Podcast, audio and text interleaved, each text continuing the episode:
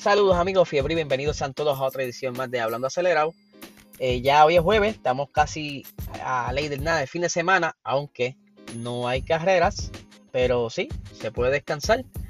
Y pues me quiero disculpar porque no pude subir el episodio temprano, no tuve la oportunidad de grabar durante la mañana, estaba resolviendo unas cositas, pero ya estamos aquí.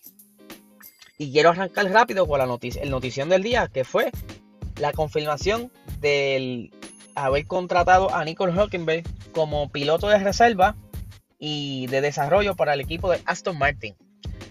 Ya para el año pasado, durante la pandemia, Nicole Hockenberg estuvo haciendo el papel de piloto de reserva, pero era como que no era como que oficial, estaba como que todo de boca, acuerdos de boca. Porque en ningún momento que yo recuerde habían anunciado algún contrato o algo así. La cuestión es que él primero eh, reemplazó a Checo Pérez cuando se contagió de COVID. Y luego fue Lance Troll, pero el de Lance Troll fue más cómico porque, según me explicaron en una entrevista, eso fue como que de última hora y parece que ya se huelían que Lance Troll iba a poder correr y le habían dicho que se quedara cerca. Esto fue para el Gran Premio de Eiffel en Nürburgring. Y él pues estaba cerca del lugar de la pista el día sábado antes de la quali durante la, creo que fue cerca de la tercera práctica. Y pues lo llamaron, mira mano, tiene que cubrir a, a Lance está con COVID, ya tú sabes, no, no puede correr. Él llegó, eh, era un carro distinto, él sí se había acostumbrado al de Checo, porque Checo él pudo entrar a la práctica 1, 2 y 3. Y pues ese fin de semana pues se, acopló más rápido, pero el de Lance Troll obviamente tiene un setup para Lance Troll, porque cada piloto tiene sus peculiaridades y tienen distintos setups. Pero la cuestión es que a pesar de todo pudo eh, acoplarse el carro. Incluso entiendo que en la cual él quedó tercero. Aunque no pudo terminar tercero, pero sí este, terminó octavo. Esa carrera se dio media mojada, había un poquito de llovizna. Y fue, fue bien interesante. Incluso eh, Daniel Ricciardo terminó tercero en esa, esa carrera.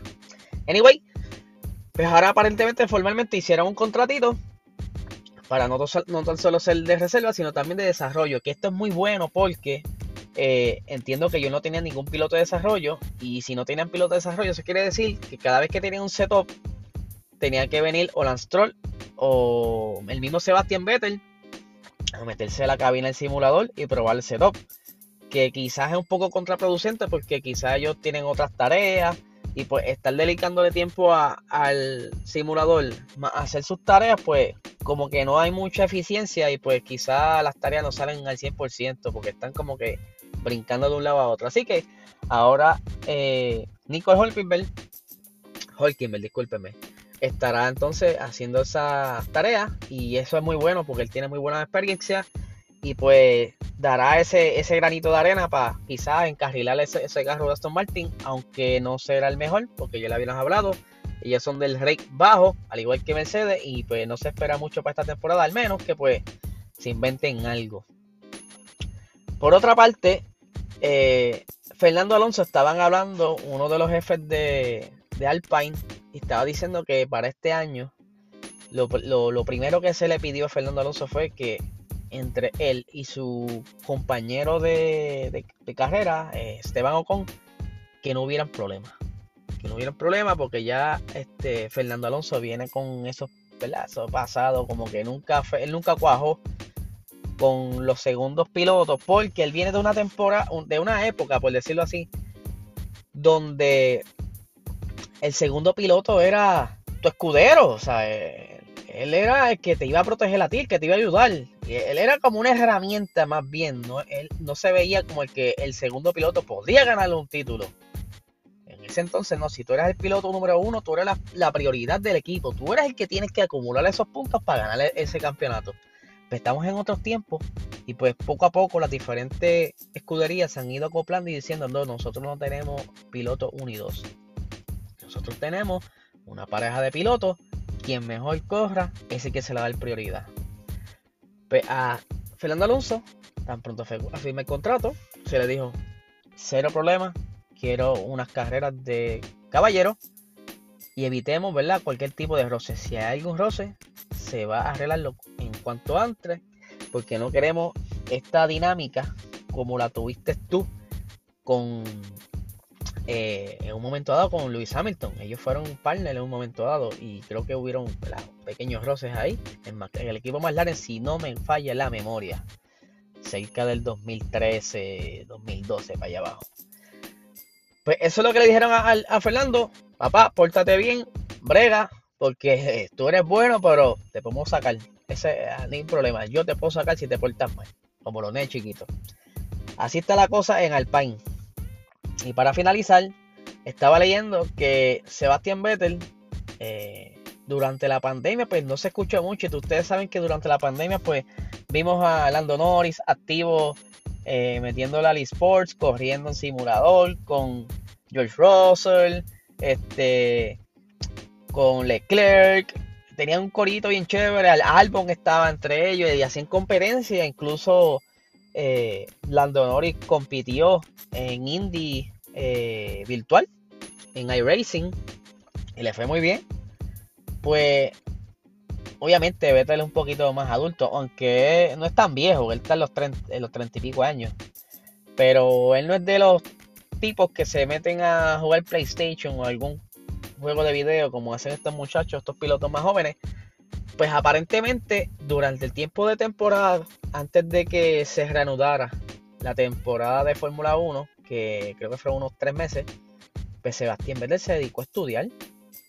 Él dijo, yo voy a aprovechar este tiempo libre, ya que me sobra, yo voy a dedicarlo a estudiar. Y voy a estudiar algo que siempre tenía la curiosidad. ¿Y saben qué? Se puso a estudiar este, agricultura orgánica. Hizo un internado en agricultura orgánica. Eh, él aparentemente pues siempre tuvo esa curiosidad y no ha sido el único. Creo que hubo otro piloto de los años 70, 80 que también eh, estudió algo similar. Incluso llegó a comprar tierra y tener un negocio de, agricultura. Pero Sebastián Vettel más bien lo hizo porque él quería, él en un momento dado parece que leyó de, de lo que era el tema y según él explicó, él decía, mira, hay, hay manzanas que dependiendo de cómo tú las críes, pues unas tienen más vitaminas que otras, porque depende de la tierra donde se esté criando la manzana, eh, el lugar, el, fertilizante que utilices, todas esas cosas. Y eso le llamó la atención porque es algo como que más técnico. Y pues sí lo aprendió, pero más bien como por uso personal, porque él sí logró tener su propio huerto en la casa y pues se entretuvo en ese tiempo con sus hijas. Pero ahora obviamente ya no le está dedicando el tiempo que él quisiera dedicarle. Pero sí, estudió y si en algún momento se retira, pues él continúa dándole tiempo a la tierra, que eso está bien chévere. No, no, no había visto algo así, Últimamente las personas rápido piensan, eh, cuando tienen una oportunidad de estudiar, piensan en un oficio más moderno, quizá ingeniería. Eh, lo más, lo más de moda, este diseñador de juegos de video, que todavía no conozco uno que esté ganando mucho dinero, por ahí vamos. este, pero sí, eso, eso es parte y es bien interesante que le haya interesado la cultura. Pero eso es, ¿verdad? Allá en Europa eh, tienen otros pensares y, y, es más común ver eso allá. Así que esto es lo que tengo por el día de hoy. Ya mañana espero estar en el horario regular. Y pues estoy cocinando un par de cositas para ustedes. Eh, espero que se me den. Esto es verdad para tener más contenido y que ustedes se disfruten de lo que es PR Racing Sports, hablando acelerado y Box Talk. Así que que tengan buenas noches.